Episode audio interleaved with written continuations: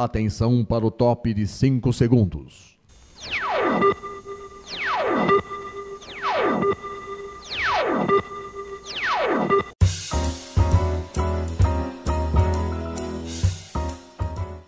Está no ar o programa Making Off.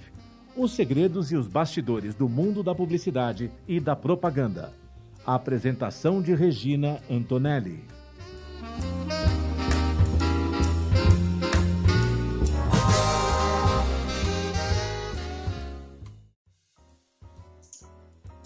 Começa mais um Making Off aqui na Rádio Mega Brasil Online, no canal do YouTube da Mega Brasil Comunicação e no podcast no Spotify.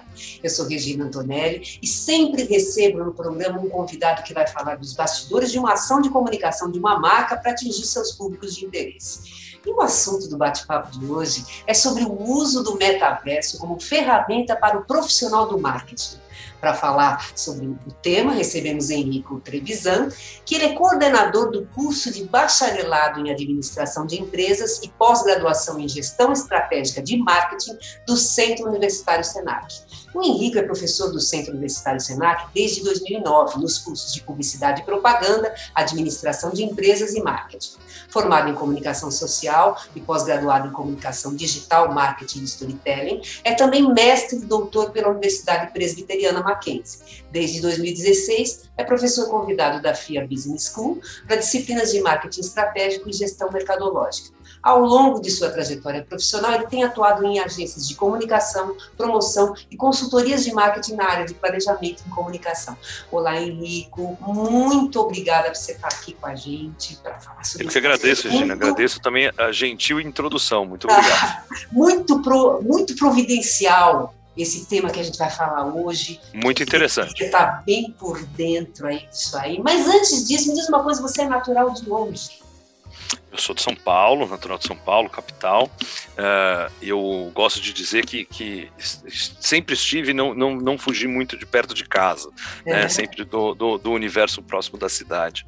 Mas uh, a minha, uh, obviamente, já tenho tido né, algumas outras experiências mais fora do país e outras, é. outras circunstâncias, mas sempre perto de casa. É, isso é muito bom. E antes do Senac, você atuou aonde?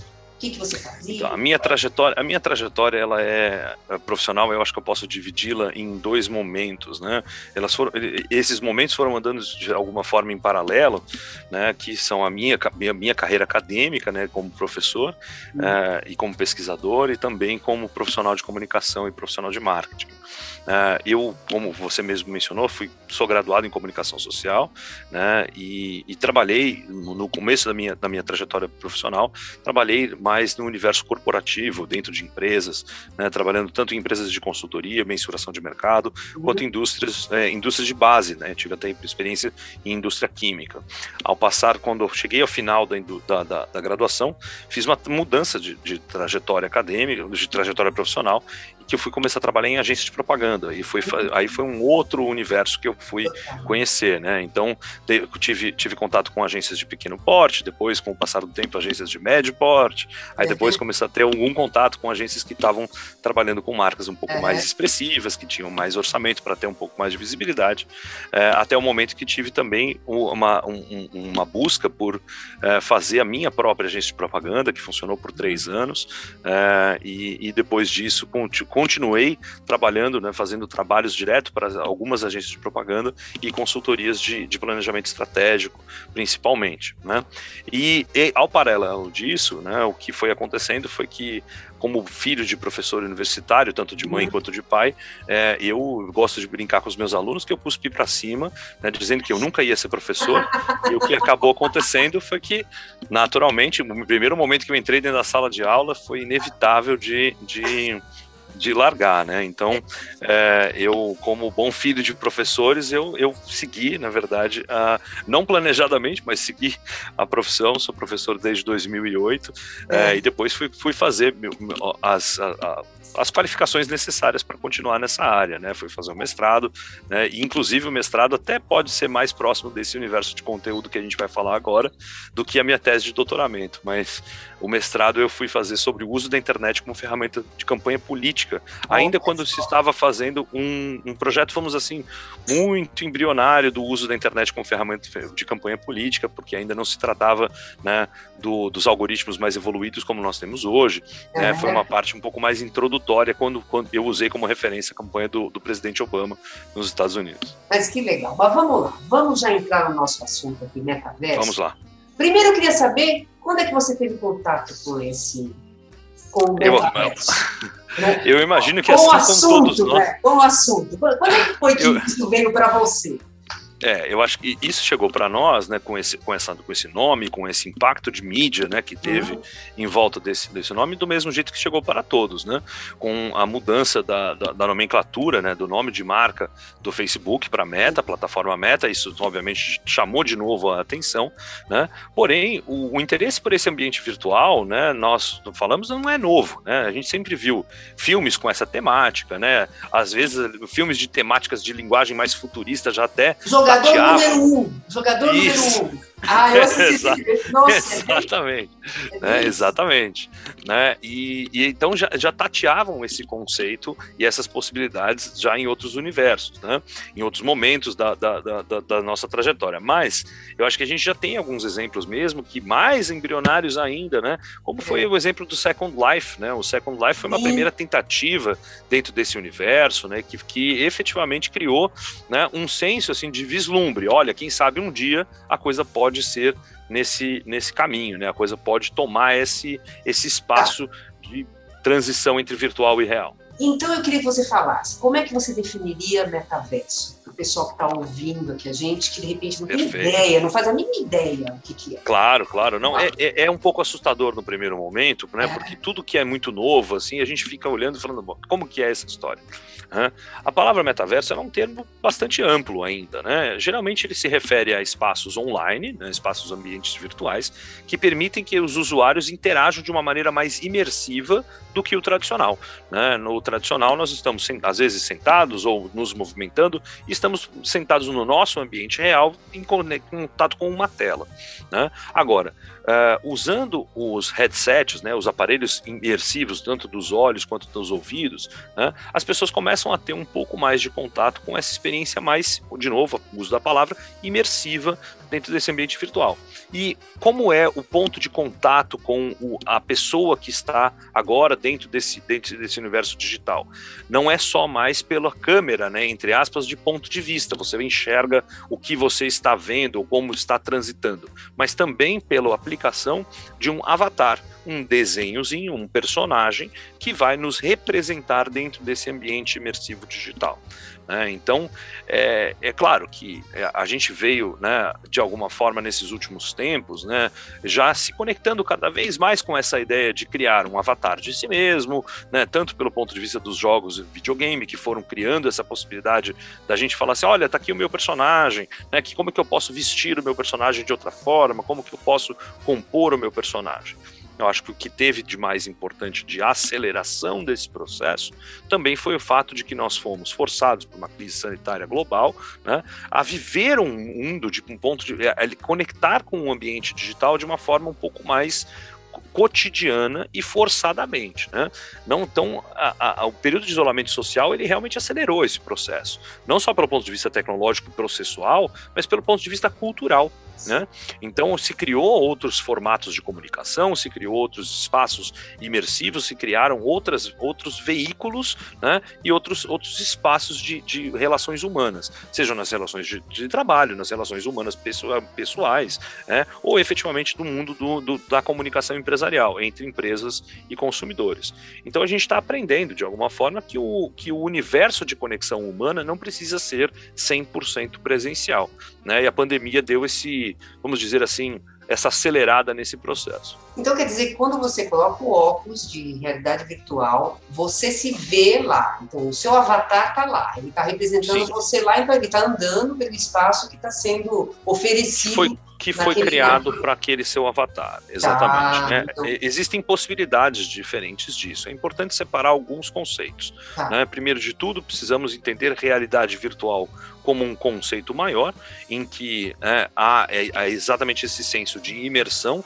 em uma realidade que não é a realidade física que nós conhecemos. Existe um outro conceito chamado realidade aumentada, que aí sim é a intersecção entre os dois, né, a possibilidade né, de. Já vimos alguns casos interessantes disso, né, de usos de filtros de redes sociais que, por meio do telefone, permitem que faça exatamente essa, essa conexão entre aquilo que está na vida real né, e também projeções de, uh, de, de, de, de situações mais uh, virtuais, né? E há específico. leitura de código de QR Code com o celular isso. na tela, isso já é uma, uma já é uma, é, na verdade, é um ponto de conexão, né? Aquilo que eu tenho certeza que a maioria dos meus professores de publicidade na minha graduação, né, falavam: nossa, olha que coisa incrível a gente poder, né, fazer a conexão de um anúncio impresso com o ambiente digital. Uhum. Isso sim, aí é, é, é, mais, eu diria que o, o QR Code ele é mais uma ligação, ele é mais o é. link. Né? A realidade aumentada ele é mais aquele projeto, por exemplo, empresas é, de varejo de móveis, um mobiliário é, doméstico, é. tem feito isso, né? Tem feito isso. Ah, eu entro no aplicativo da loja e eu, eu projeto na minha sala e vejo como ficaria um sofá na minha sala pelo meu celular. Legal. Isso é realidade aumentada puramente dita. É, isso tem outro dia também eu peguei um gato que eu queria ver como uhum. ele andando e aí você, eu coloquei ele no, na minha sala e ele ficou andando na minha sala, com o celular. Exatamente. Exatamente. Realidade aumentada é uma coisa, realidade virtual, o grande guarda-chuva, dentro do guarda-chuva, o metaverso especificamente, né? Então esse, o metaverso especificamente seria exatamente aquele ambiente que nós falamos de uma internet imersiva, o próximo passo, né? Os fãs do metaverso já veem isso como o próximo passo de desenvolvimento da, inter, da, da internet. O que eu acho que é importante nós reforçarmos aqui, né, são duas, dois pontos. Primeiro, o fato de que realmente são, são possibilidades muito interessantes, são é uma a criação de um novo espaço e que nesse novo espaço estamos ainda descobrindo quais são os parâmetros desse novo espaço é. e portanto as possibilidades do universo de comunicação entre pessoas ou comunicação empresa pessoa, sem dúvida nenhuma, são inúmeras as possibilidades. Eu quase, eu quase arrisco dizer que são, até o nosso, o nosso enxergar agora, são quase infinitas, porque nós não sabemos ainda até onde isso pode caminhar. Né?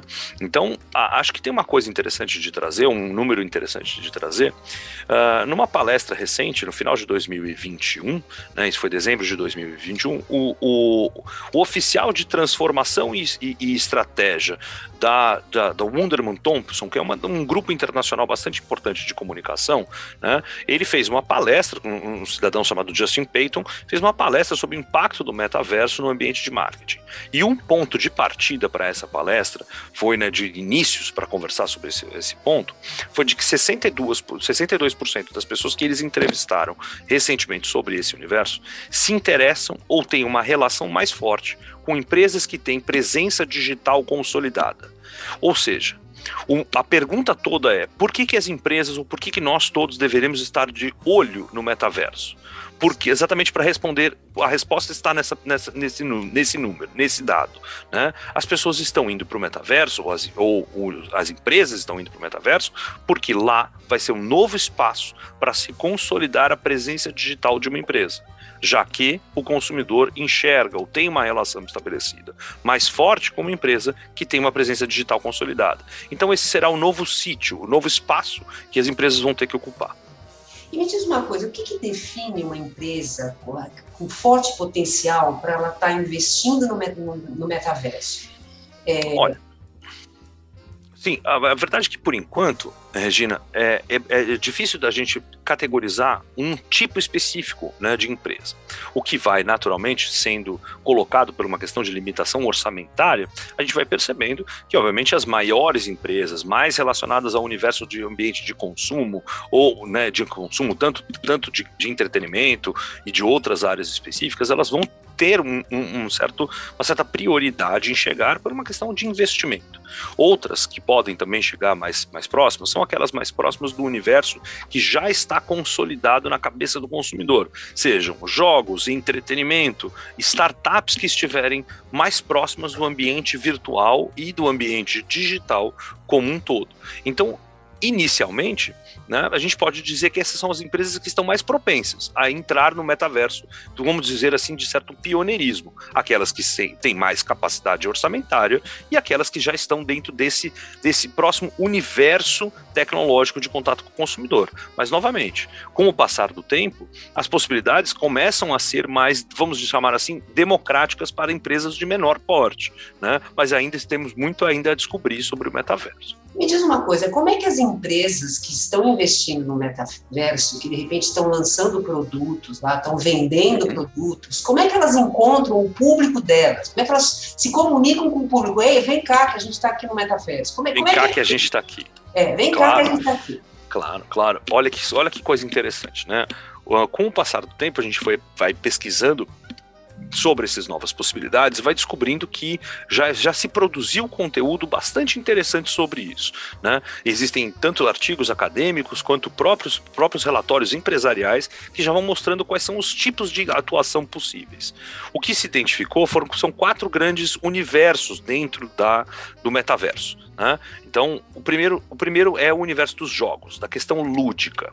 Né? Então, dentro do universo lúdico, nós temos dois espaços: tanto a parte de comunicação empresarial dentro de jogos já propriamente ditos, que se chama in-game advertising, basicamente a ideia de que você vai ter um anúncio dentro do jogo, né? e também a outra possibilidade, que é a criação de uma modelagem de jogo com argumentos comerciais. Aí esse é um outro tipo de, de, de, de abordagem. Só para a gente ter uma noção de dimensão, né, é. a indústria dos jogos gera perto de 155 bilhões de dólares por ano, esse é o dado mais recente que nós temos. A previsão para 2025 é de 260 bilhões de dólares em faturamento. Então a projeção de crescimento é muito alta e realmente, olha, podemos dizer que são até conservadoras essas previsões. Né? Então a gente começa a perceber como, por exemplo, né, marcas de vestuário né? Vamos falar sobre essa questão dos jogos, né? Então, marcas de vestuário podem eventualmente, né, que tiverem uma abordagem mais próxima do vestuário de rua, né, o que se chama de streetwear, estão apostando em criar ringues de skate virtuais para que os avatares andem nesses ringues e, portanto, comecem a simular aquilo que é o espaço, né, físico, né, do lado de fora. Uma pessoa que pratica skate de rua, por exemplo, vai praticar dentro desse universo e as marcas que estiverem próximas próximas desse universo de consumo vão estar ali ou criando a possibilidade de fazer o jogo ou efetivamente anunciando dentro desses espaços. E me diz uma coisa, o que, que as empresas têm feito nesse, que você tem visto?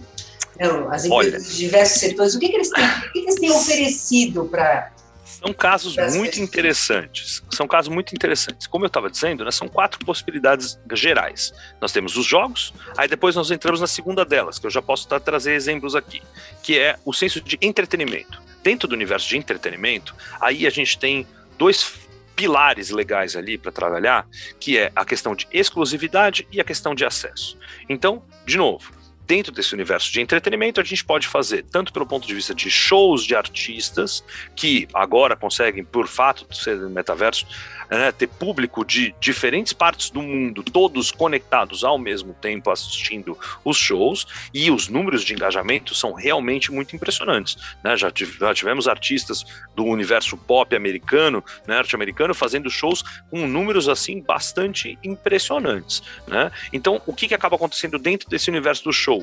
Abrem-se outras oportunidades mercadológicas, né? tanto para espaços internos, do mesmo jeito como se vai num festival de show, festival de música ao vivo. Você vai no festival e tem um espaço da marca que permite alguma interação, que permite algum tipo de benefício, algum tipo pessoas, de abordagem. E as pessoas pagam com criptomoedas para participar desse show? É Também é fazem com criptomoedas e, obviamente, e de novo, né? Como nós estamos ainda num cenário bastante incipiente do metaverso, em que a gente não tem ainda né, toda a compreensão, tanto pelo ponto de vista legislativo, tanto pelo ponto de vista de privacidade, inclusive também o universo financeiro financeiro ainda também não está totalmente organizado. O que se entende é que, com o passar do tempo, empresas como o próprio Meta, né, hoje já tem também criação de projetos de suas próprias moedas. Né? Já vemos hoje, por exemplo, meios de pagamento dentro de aplicativos de mensagem. Então, é, é vai existir também uma competição monetária, pode ter certeza.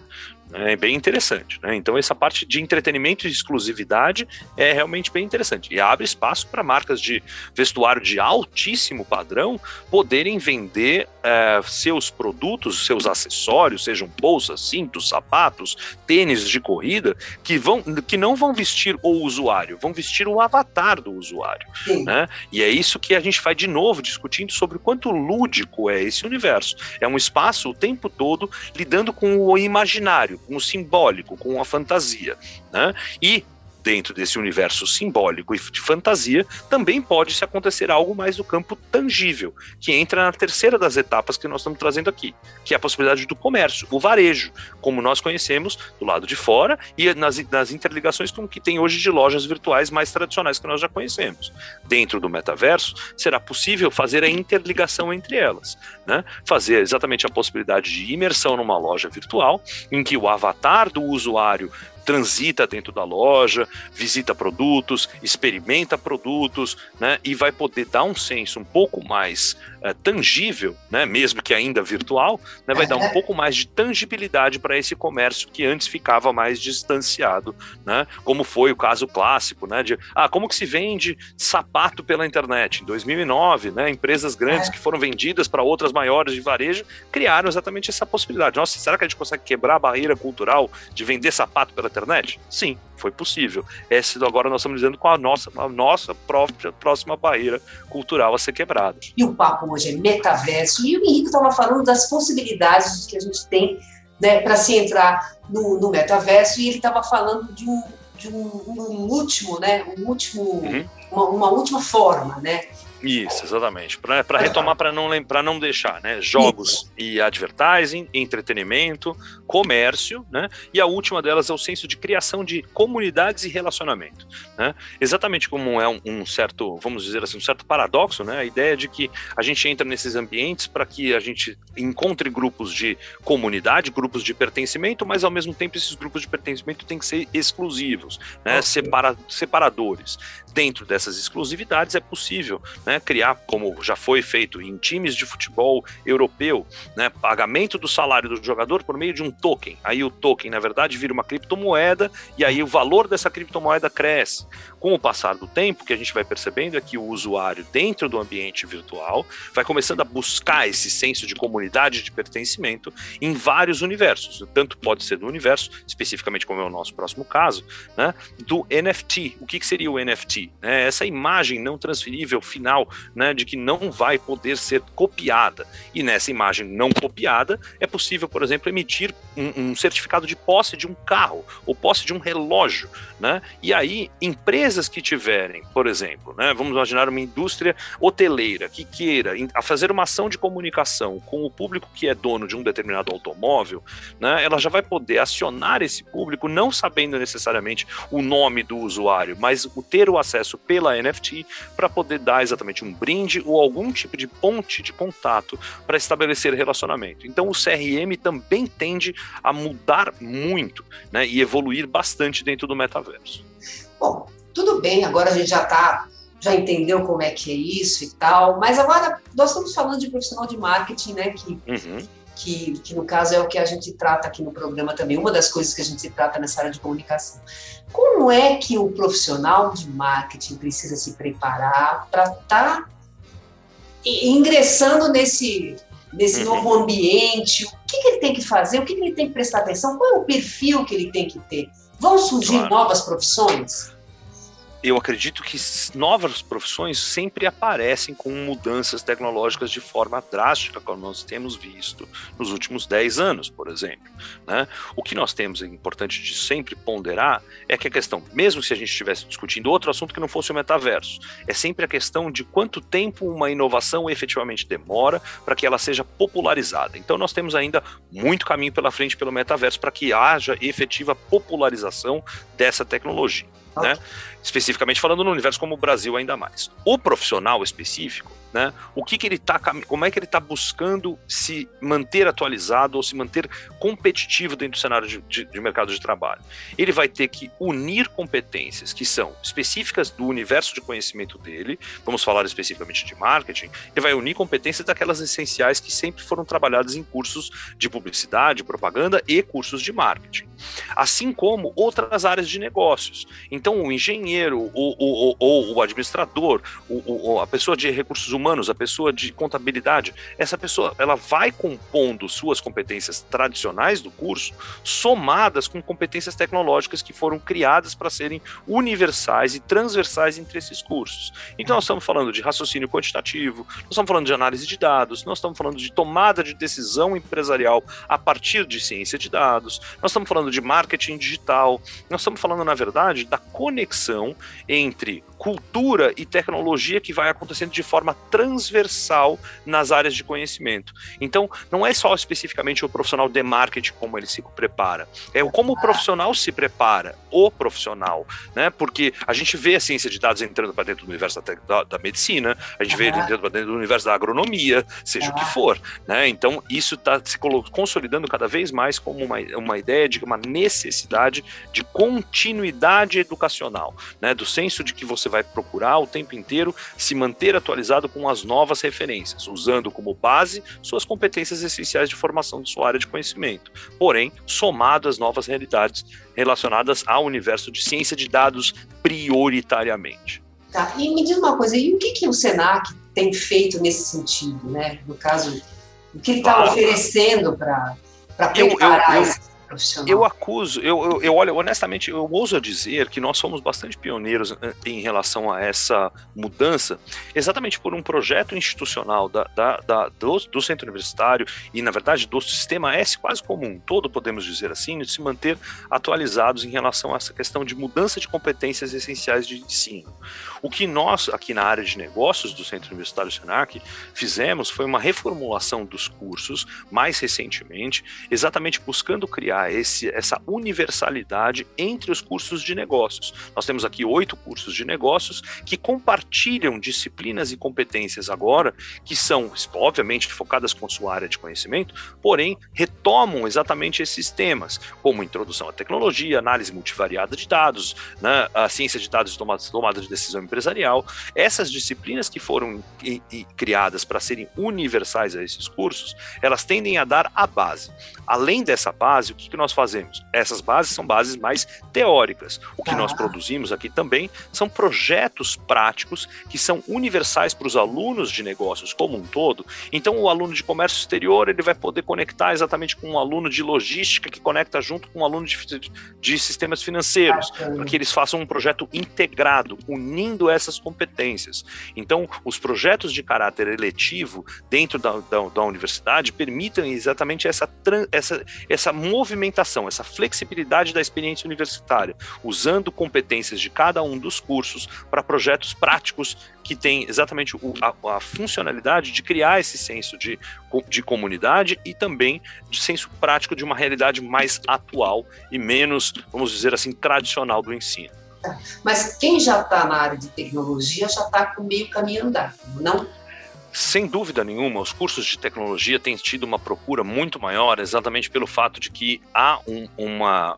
Há no Brasil já existem dados bem interessantes sobre isso, né, de que existe um, uma lacuna muito grande de mão de obra qualificada especificamente no universo da, da, da, da, tecnologia. Já tem associações específicas empresariais, inclusive as empresas de tecnologia fazem muita força com relações governamentais para que se criam espaços de educação e capacitação de mão de obra. Porém, mesmo com esses esforços. A distância entre o número de vagas projetadas para 2024, 2025 ainda é muito maior do que o número total de alunos que nós podemos para suprir essas demandas. Então, o que vai acabar acontecendo é que não são só os alunos de tecnologia, de cursos nativos de tecnologia, que vão ocupar essas vagas. São cursos, de, são alunos de outras áreas que vão se capacitar no universo tecnológico para somar suas competências essenciais dos seus cursos de origem com essas competências técnicas específicas. E é sempre importante mencionar o seguinte: o aluno que aprende a tecnologia de hoje, ele fica sempre preso à tecnologia de hoje.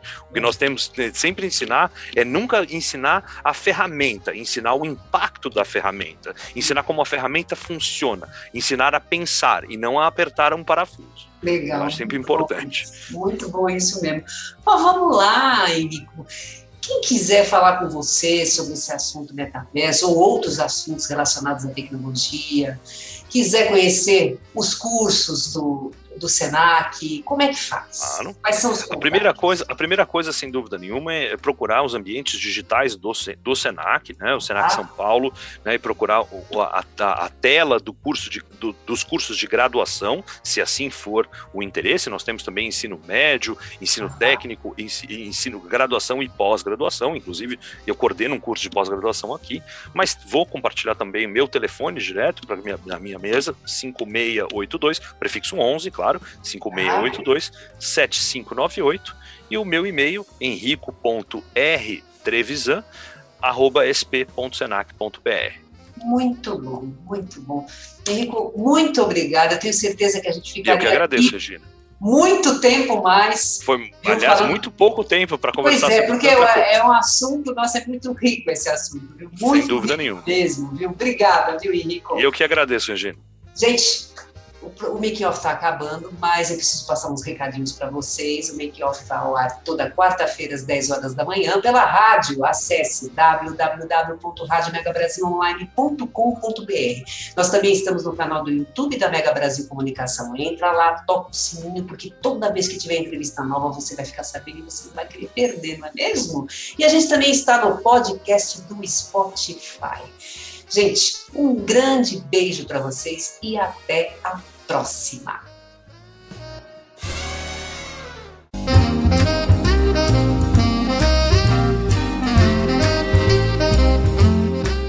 Termina aqui o programa Making Off, revelando os segredos e os bastidores do mundo da publicidade e da propaganda. Making Off é veiculado todas as quintas-feiras, às 10 da manhã, com reapresentações às sextas, às duas da tarde e aos sábados, às sete da noite, aqui na sua Rádio Mega Brasil Online, que agora também é TV. Acompanhe o programa Making Off também em imagens no nosso canal no YouTube. Informação, entretenimento, conteúdo exclusivo e relevante você encontra na Rádio TV Mega Brasil Online, um canal a serviço da comunicação.